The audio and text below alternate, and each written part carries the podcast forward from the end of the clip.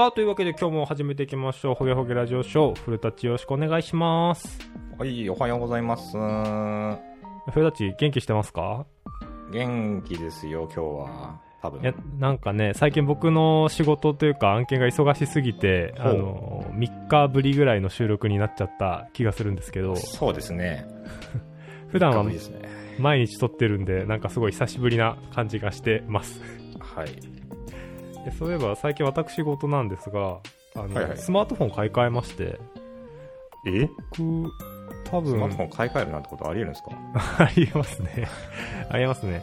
あの、もう8年くらいずっと iPhone 使ってたんですけど、ついになんか卒業したんですか？卒業しちゃって、あらま 久々に Android を買ったんですよ。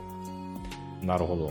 で、なんか、久々に Android 触ってみて、思ったのはなんか、結構昔って Android と iOS って操作感とか、なんかいろいろ感じが違った気がするんですけど、うんうん。結構乗り換えてみて今改めて触ると、まあ、どっちがパクったどっちがパクられたのかよくわかんないですけど似てるんですよね結構なるほど。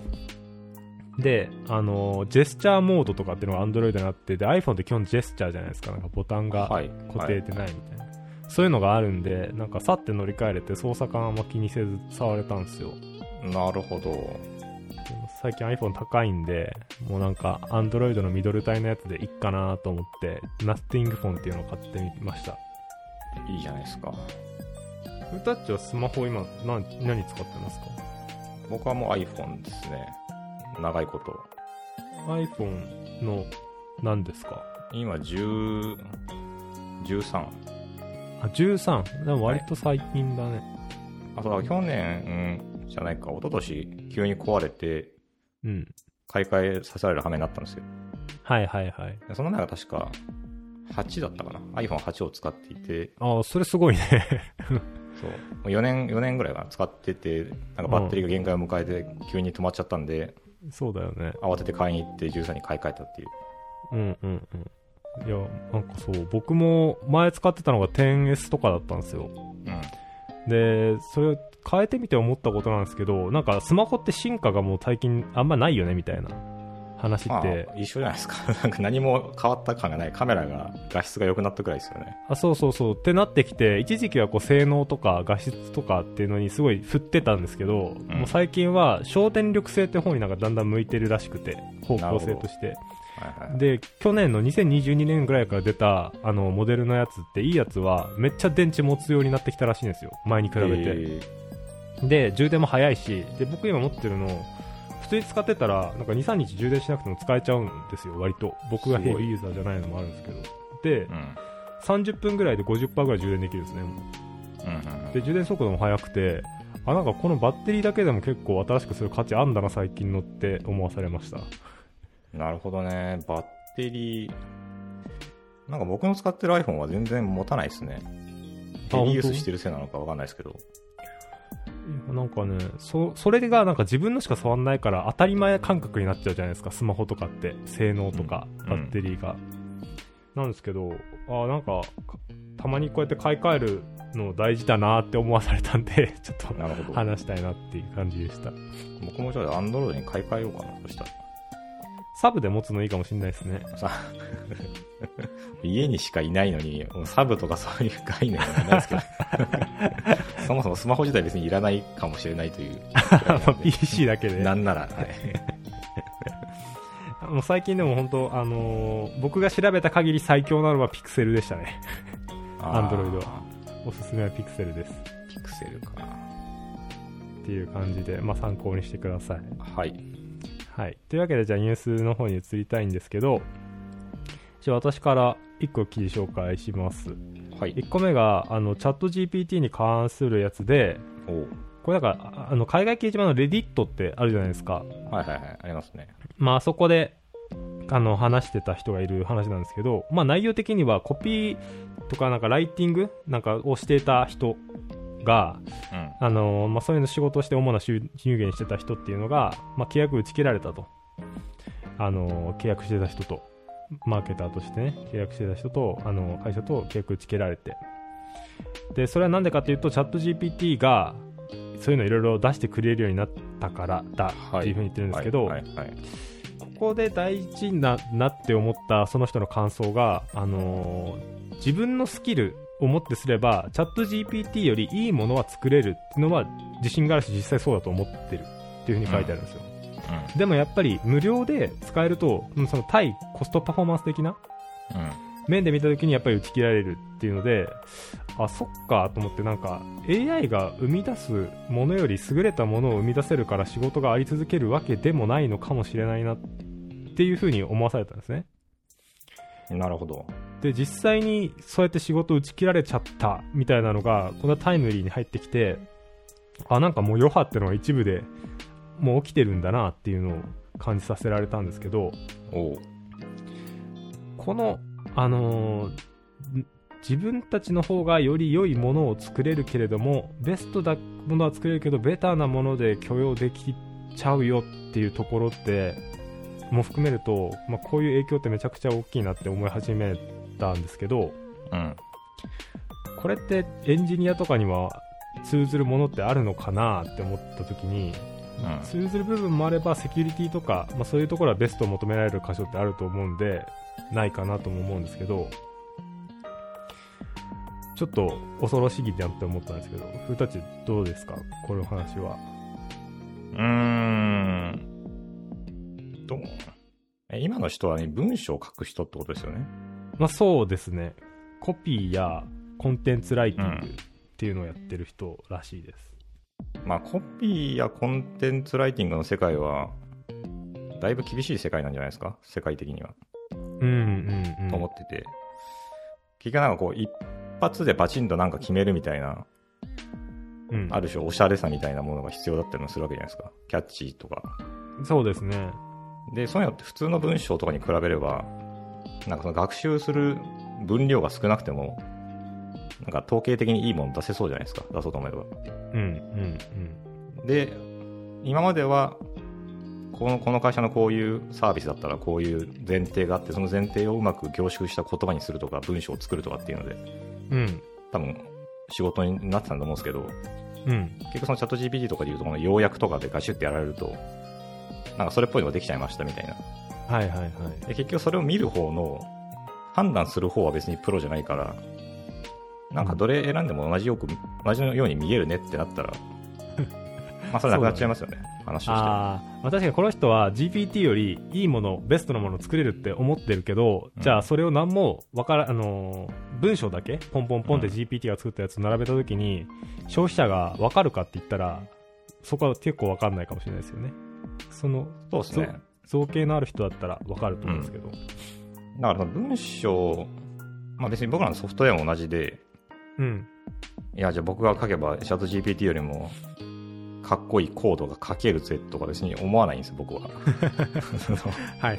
なんかチャット GPT が書くコードって本当変数名とか冗長でさとかって言おうと思えばいくらでも言えるし、うん。なんか変なバグとか入ってるからまだ人間には勝てないよねとかってはい。思うともいくらでも思えると思うんですけど、はいはいはい。まあそこってあんまだから本質的な争いというか、住み分けじゃないですよね、その部分って。まあ確かに。そうだから、なんかチャット GPT がサクサクっと作ってくれてサクサク動けばいいくらいのレベルの、なんか例えば、ローカル環境で使う専用のツールとかだったら別にそれでもいいし、うん。でそこと競う必要もないじゃないですか。そうですね。そう。だしまあ、で、あとなんだろう、それだからクリエイティブさが求められるものは、まあ、よりこう、ふるいにかけられやすくなるんだと思うんですよね。うん絵とか、特に。そうですね絵絵描くなんてまさにそうじゃないですか、今だと。チャット GPT じゃないですけど、なんか他のそういうね、ジェネレティブ AI 系で CG とかできちゃうじゃないですか。はいだからその、本当に突出してずば抜けて、なんかアアーティスティックなものが作れる人は多分残ると思うんですけど、うん結局それ以下のというか、なんかちょっとこう、チラシの端っこに描く絵とか、なんかうんうんパンフレットのなんかコピーライティングとかやってた人とかは、まあ、全部消えてもおかしくないんじゃないですか？この理屈でいくと。そだねいらすとやとかもなんかうん出せそうですもんね、あのいっぱい学習させれば言葉で generative にうん。すぐ作れそうですよねああいう絵まあ、とかそうそう。まあ、てかイラスト、いらすとやの話で言えばそもそもいらすとやが生まれたことによって、あれっぽい絵を描く仕事はなくなったわけじゃないですか。ああまあ確かにそうか。今まではなんかちょっとねこう小遣い稼ぎ程度にそうイラストレーターの人が書いてうん。なんかな何アイコンいくつで何万円ですとかってやってた仕事が全部あもう別にイラストや使えばいいからってもう今至るところにイラストあるじゃないですか。ありますよ工事の看板ねとかも含めて。本当多いですよね。そうだからあれも本当はだからあれ書くだけでいくらっていう仕事があったものがか無料になっちゃったんですよね。そうか。だから別に generative する前からいろんなものが実はなくなくなってるんですよ仕事って。まあねまあ、いらすとやの人はもうなんか存在がなんかジェネレーティブ AI みたいな感じしますけどね。本当に人間がやってんのかっていう量が。あと後から実はなんか先行して動いていたチャット GPT のなんかイそうだよね。ラスト機能ですとかって言われてもなるほどってぐらい早いですよねいつも。ねとかもう半年実はもうやってましたとか途中から入れ替わってたけど気づかなかったでしょみたいな できそうですよね、全然ありえますよね。最近仕事とかで使ってます？なんか AI とか。最近は最近あんま使ってないですね。あ本当ですか？使う頻度だいぶ減ってきましたよ。そういえばこの間あったなんか藤井聡太ムーブみたいなことが僕できたんですけどあおのクラウドフォーメーションの YAML ファイル書いててはいはいはい。でちょっとここ複雑だなちょっとどう書けばいいかなって思ったところがあったんですね。うん。でチャット GPT の3.5にあの解かせたやってもらったんですよ。まあこんな感じのやつで、なんかどう書けるかな効率よくって。であのバーってちょっと出る時間があるじゃないですか。プロンプトを、はいはい。あの向こうが表示するね。でそれ待ってる間にあこうすりゃいいかって思って自分で気づいてパーって書いたんですよしたらあこれベストだろうって思ってやったらチャット GPT3.5 が違うやつを出してきたんですよ。なんかもうちょっと複雑でに見える。でもなんか一見効率いいのかなこっちの方が処理っていうのを出してきて。でその後一応チャット GPT の4.0でもやってみたら僕と同じ答えが出てきて俺は3.5を超えたって思って。裏からすると4.0に並んだだけなんですよね。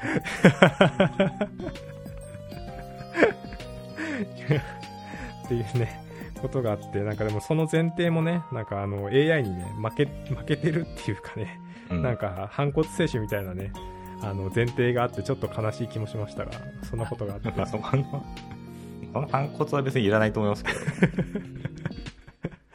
あでもねその最近のチャット G まあたまに使うんですけどわかんないこととか調べるときに、まあ基本その Google に今までかけてた検索がチャット GPT になったくらいの感じですよね。あそうですね、うん。うん、なんかチャット GPT が教えてくれたものをそのまま採用することはないんで、なんか質問の仕方が楽に、なんだろうな、こういう特定のものを知るときは Google の方が早くて、うん。ちょっと抽象的に、なんか Google に何を書ければいいかを聞くのがチャット GPT みたいな感じそうだね。の使い分けですね。まあ、あとあれですよね。知識のあの一回吸収したけども出てっちゃった知識。でうん。一回見たら、あそうこうだったこうだったって思い出せるレベルのやつをパンって出してくれるじゃないですか。はいはいはい。これどうすればいいんだっけ？で見たらそれが正解って分かるレベルのう自分では空で書けないけど。とかっていう時にめっちゃ便利だなって思いますね。やっぱ触ってて。ん。なんかでもやっぱりですね、最近、なんかこの話なんか何回もしてる気がするんですけど、その何が正しいかを判断するのっていうのが、うんなんか本当に大切なんだなっていうのをなんか最近よちょくちょく思うんですよね。そのうんチャット GPT 使ってる時にせよ、使ってない時にせよ。はいはい最近僕あの GitHub Actions をよく触る機会が多いんですけど、はいカイさん使ってます ?GitHub Actions って。あ使ってますよはいあの CI とかでまあ流れるじゃないですか。なんかで、その時に、なんかいろんなこう条件で流したり流さなかったりできるんですよね。あの、プッシュされたらとか、プルリクがマージされたらとか、はいはい。ここのワークフローが流れたら流すとか、はい。このワークフローが成功したら流すとか。うん。あるんですけど、で、その時に、なんかこう、テスト A が成功したらテスト B を流す、みたいなこう条件を作ろうとししたとするじゃないですか。はい。でもこの時にその、なんか作り方いろいろあるんですよね。もう単純に全部並べちゃって、うんうん。テスト A、テスト B 全部流れる前提で、A が失敗したら B を飛ばすなのか、もう A が成功したら初めて B が呼び出されるなのかとか、はいはいはい。でそれによってはあのログの残り方も変わるし、うん。でただそのパターンが結構山ほどあると、そのうんうん。ちょっと取り出して共通化した部品を読み込むのか、なんか再利用可能ワークフローを作ってやるのかとか、どのパターンをやってもそれっぽい結果が出るんですよ。うんでも多分、一番適切なのは1個しかないはずなんですよね。ほうほうで、その時に何が適切で、どれを選べばそれになるのかっていうのは、あ結局、その仕組みをちゃんと理解した上でやるとか、まあ、もしくは全部試すとかして、うんあ、欲しかったのはこれだなっていうところに行き着かないと、うんうんうんなんかこれが答えだってならないんだっていうのが最近、なんかこう、よく思うんですよね、その。わかりますなんかこう、なんつうかね、こう、やることが一個だけあって、それを探してたどり着くんだったら簡単なんですけど、うんその、やることがなんかちょっと曖昧というか、うんどのパターンでもある時に、今僕が選ぶのはどれなんだろうっていうのは、チャット GPT に聞いても答え出てこないんですよね。なあなるほどねチャット GPT っていうか、まあ、それネットで調べても答え出てこないんですよ。うん今自分が取るべき手段はどれなのかっていう。それってそこの目の前の問題っていうよりもその周辺っていうかもう一個、うん。うメタな考え方とかが入ってくるのかなっていう気がしました。なんかその問題を解く方法っていうのはいっぱいあるけど一番簡潔だったり、一番見通しがいい方法があるはずだよねって話ですよね。あそうですね。うん。そうですよね。だからもう答えが2になる計算式を考えるみたいなので、うん。100引く1引く1引く1引く1引くってやってた時に98回引けばうん。2っていう数字出るけどそれっていけてないよねみたいな話で、そこの式の組み立て方で一番効率いい方法とかメンテしやすい方法を探しましょうみたいなうん。感じですよね。で、ただじゃあこれってどうやってやんのって言われると、なんか難しいなと思ったんですよ、改めて。うんまあそうですね。そこはだからそもそもの、まあ今のちょっと GitHub Actions 限定の話にしちゃうと、なんか、そもそもの GitHub Actions の仕組みもそうだし、うん。この CICD っていうものがそもそもどういうもので、今自分たちは何がしたくて、うんうん。どういうログが残っていれば見やすくて、どういう YAML ファイルだったら保守性が高いかとかっていうのを全部総合して考えるわけじゃないですか。そうですね。で、その総合してっていうのは、どこで学ぶのかっていうと、どこで学んだんだろうと、もう自分で思うんですけど、総合してこれは見やすいなっていうのをうん一個だけ選ぶはずなんですよ。はいはいなんか、難しいなって改めて思ったんですけど。どこで学ぶんですかね、確かにね。まあなんか、そういうサービスとかだったら、ドキュメントとかにたまになんかそのサービスの哲学とかベストプラクティスとか載せてくれてて、これはやるべきじゃないこととかって載ってるのの蓄積だったりとかすると思うんですけど、うん。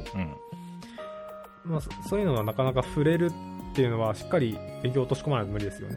GitHub Actions でこの CICD を作ってって言われて、とりあえず作りましたって人は多分できないと思うんですよね、そういうのが。うん、うん、うん、うん。そういったところは確かに重要かもしれないですね。答えは得られるけど、やっぱりその途中過程の思想とか思考っていうのが、哲学とかっていうのが、うん。お隣なんじゃないのかっていうのはそうかもしれない。確かに。哲学もあるし、まあでもなんかその、まあその辺の総合してどれが一番いいかも、いつか答えを出してくれるようになるのかもしれないですけど、チャット GPT が。まあでもそれも自分でなんでそうなのかっていう判断は難しいですよね。だから手で回収を加えるときとかっていうのがう、ん。ちょっとずつずれていくものにはなってきそうですよね。うん。だから前にあの、まあ、いつだっけな、なんかの時に多分話したと思うんですけど、あデザインパターンとかで、なんとかパターンとかはめるってシステムを作っていく中で、うん。多分理想、理想のというかなんかこうあればいいみたいのって多分山ほどあるんですけど、うん。でも今の自分たちのシステムにそれが適合してるかどうかとか、今のチームに適合してるかっていうのは、逐次判断していかなきゃいけないんですよね、自分たちで。うん。うん。で、いざなんとかパターン入れたけど、結局その入れたメリットを一切享受しないままずっと 来てる場合とかあって、うん。じゃあそういう時はもう一回これやめ、このコードなんか無駄に行数増えるだけなんでやめましょうみたいな判断もしなきゃいけないし、はい。はい。で、でもそこってじゃあ、いや、こういう時はなんかこういうの使った方がいいんだみたいな、なんか理論だけは山ほどあって、うん。でもどれを選ぶかは、その場その場で変わるわけで。はい。はい。はい。だからなんかその部分がね、教えてくれる人がいないという、教えてくれる？教えてもらえるもんなのかどうかもちょっとわかんないですけど、自ら学び取っていくもんなのか。まあ、なんか知識の活用方法っていうかね持ってるだけじゃあんま意味ないし、うんただ単にはめてみてもうまくはまらないっていういそうそうそうそうそう。やそこを解き明かせてなんかうまくアドバイスとかできたらみんなさ強強になれますよね。それこそ、どうですかね、コードベース全部読み込ませたらチャット GPT が教えてくれるんですかね。この部分のなんとかパターンは意味がありませんみたいな。ちょっとそこまで嫌だら怖いですけどね、もうね、もはや。ちょっ。と怖いっていうかなんか面白みがなくなるよね。こうもっとあがきたいのにっていう。まあでもそれはそれで、まあどうかな、なんかちょっと、ちょっと現実的じゃないですね。そう、そんな未来はちょっと見えないですね、まだ。うんこれは効率が良くないですとか。ここの部分に関して、2年ほどこのコードベースのコミットログを追いましたが、有効活用されていませんでしたみたいなるほどねな。とか来たらちょっとさすがにゾクッとしますけど、まあそこまでは来ないと思うんで、まだまだ。そうですねはいまあという感じの話でございましたはい。フルタッチ何か気になった記事とかありますか？あーそうっすね。なんかそこまで、これっていう大きいのはないんですけど、はい。ちょっと最近ちらっと見た、なんだかな、これ育児系の記事なのかわかんないですけど、お母さん宿題終わったようにどう返すか、うん。頑張った子供に言ってはいけない最悪な一言、他人の苦労を当たり前のように見なしてはいけないっていう記事があって、はい。まあこのタイトルでもうほぼ全て語ってるんですけど、タイトル長いですねそうそうそう。でこのなんかね、ちょっとあのシチュエーションが一個あって、うん。ある日の夕方、妻と子供が話をしていましたって。言って、はい。宿題したの？まだ。帰ってきたらすぐに遊んでたけどそれで試験がうまくいくと思うの？てんてんてん。うん。しっかり勉強しなさい分かった？はい。っていうまあよくあるこの会話。よくあるのかな？よくありそうな会話。よくありそうな会話ですね、はい。うんでこの会話ので会話のそもそも会話すること自体の目的っていうのは、まあ、相手から自分が望むものを得ることだけどもうん。この会話でこの妻は何を得た得たのか子供の方は何を学んだのかうん。っていうと、まあ、結局妻は何も得てなくて子供も何も学んでないと。うん。なるほど。結局子供は母親に怒られたっていう記憶だけ残ってで母親は子供が入っていったから勉強すると思ったけど、まあ、実際そうは多分ならないでしょうと。うんでなんかそういうなんかこう誰にもメリットが生まれない会話みたいなことが結構世の中で起きてますよねっていう。いやあるね。うん。明日までに報告書を作成ししてください。残業してでも完成させておくようにみたいなことを言って部下が「はい」と言った時にうん。実際それじゃあ次の日出してきた部下の報告書を見て、まあ多分95%ぐらい、いつ、いつこんなものを作ると言ったみたいな叱責が飛んでくるっていうのがあって。結局その、上司の高圧的な態度で、まあ、はいと言わざるを得ないわけですよ、部下は。ああなるほど、ね、でさっきもね、その、親に怒られてるから、もうはいと言うしかないと子供は。はいはいはいでそんな状態のものがもう、そもそも会話として成立してないわけですよ。そうですねうんそう。でもなんか、なぜか僕らは、こう、そういう場面をよく見てしまうと。いろんなところで。よくあるよねうんそう。カイさん、あります？こういうの。僕似てるので言うとね2日に一遍ぐらい早くお風呂行きなって言われる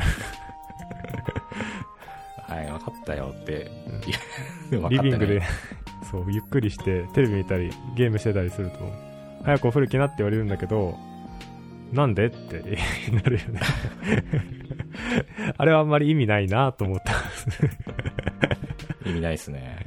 それやってたら。でも母親との会話なんてなんかほぼそんな感じもすりますけどねなんか僕まああ、り子供の時の親はそうっすよね、まさに。そうですねうん。まあでもそうだな、その積み重ねで今があるっちゃ今がある気はしますよね。こううん僕のその奥さんが早くお風呂行きなって言われる言うのも多分めっちゃ言われてたんでしょうね。多分その彼女も母親とかにね。